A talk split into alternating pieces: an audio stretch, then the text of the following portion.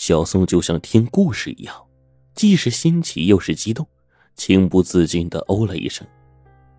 冯队长却是在想着另外一个问题：那位岳女士漂洋过海远道而来，为什么带回来一个假玉珠呢？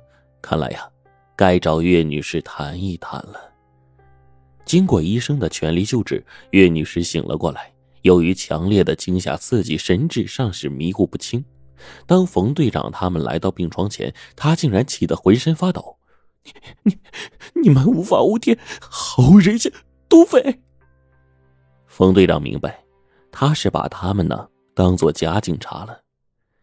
大家都静坐下来，过了好久，看到岳女士脸色缓和了，小宋呢这才掏出警官证，解释说：“老人家，你别害怕，我们呢是真警察，您忘了吗？那天呢就是我们解救您的呀。这位就是救您脱险的冯队长啊。”岳女士定了定神，脸上露出感激的微笑。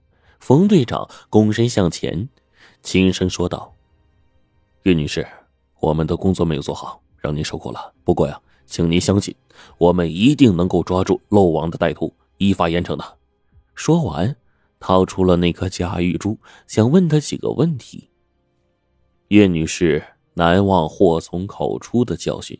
虽然他们是真警察，但是凭他的经验，美国、台湾也难免会警匪一家呀。所以啊，没等冯队长开口呢，就抢先着说：“如果你们是真警察，就帮我找到我的孪生哥哥，他叫岳传龙。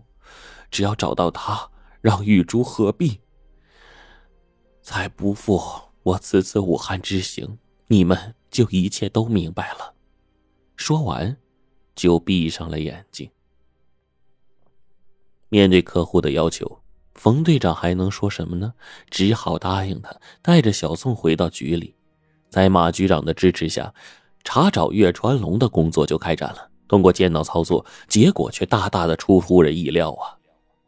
以往查找什么人，偌大个武汉市，经常会查出几十上百个同名同姓的人。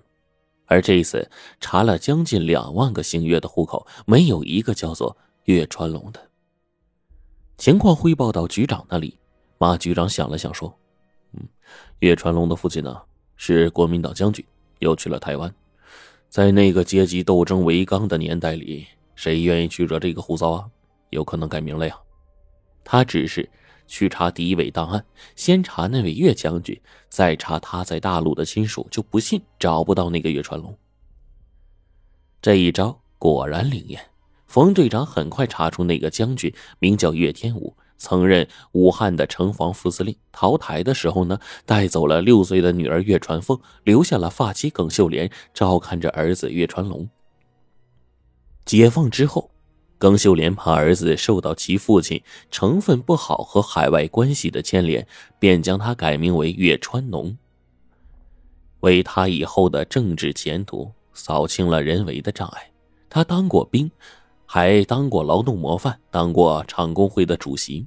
两年前，母亲耿秀莲病故，他现在呀住在汉阳月湖堤八十四号。事不宜迟，冯队长带人找到岳川农的家，谁知道？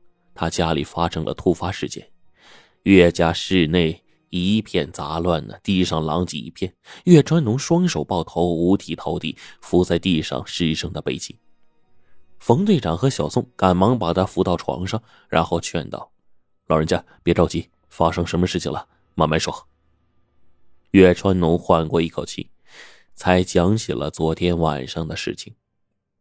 昨天是礼拜日。岳川农呢，叫儿孙呢回来吃餐，然后到晚上十点钟才陆陆续续离开。他洗漱完毕之后，刚躺到床上，忽然听到门上的暗锁一响，几个蒙面人就闯了进来，亮出一把雪白的匕首，对着他脑袋和胸口。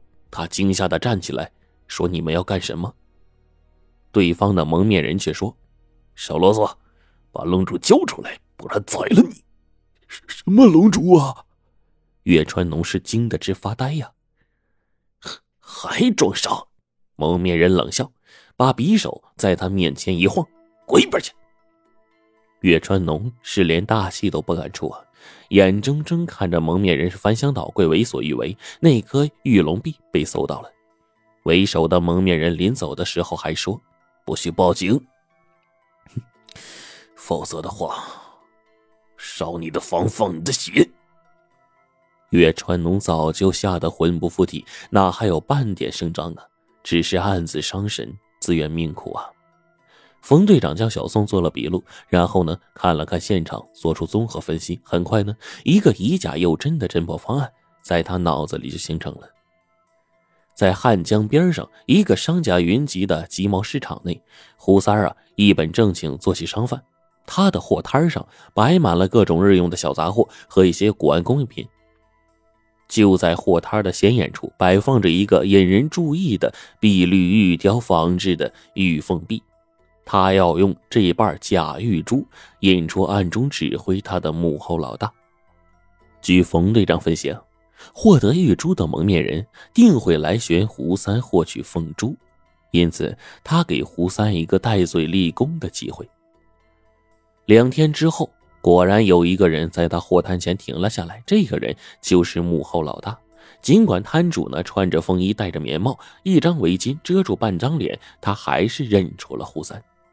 两个月前，他从贴满街头的牛皮癣广告上物色到这个疏通下水道的下岗工人胡三。有钱能使鬼推磨，他就收买了胡三，为他干一些事儿。在得知岳女士回大陆何必取宝的消息后，他便要胡三呢去闯一下这个风口浪尖没想到出师不利，打乱了他的阵脚。静观了几天动静之后，他打听到胡三在逃，弄回凤珠啊还是有希望的，便决定先把龙珠搞到手，掌握主动权。他确信那个耳熟的音同字不同的岳川龙，就是岳女士要找的孪生哥哥岳传龙。因为他与岳女士长得太像了，于是啊，他就带着几个铁哥们一试深浅。果然结了龙珠之后，他就隔三差五的来这事先约定好的市场上转悠转悠。终于，一个梦寐以求的凤珠落入了他的眼帘。他觉得呀，这里不是交易的场所，心里暗骂胡三儿：这小子该不会带着便衣引我上钩吧？这是交货的地方吗？弱智。过了两天，胡三发现一个陌生人啊，在他的货摊对面摆了一盆塑料制作的月季花，就走了。他上前一看，上面的花开了十二朵，还有两朵含苞，花苞上滴了墨水，边上还有盆假山，山腰上是一个石龟托起的宝塔。胡三儿明白，这是他老大约他在一月十二日夜里两点，在汉阳的龟山电视塔下交货的信号啊。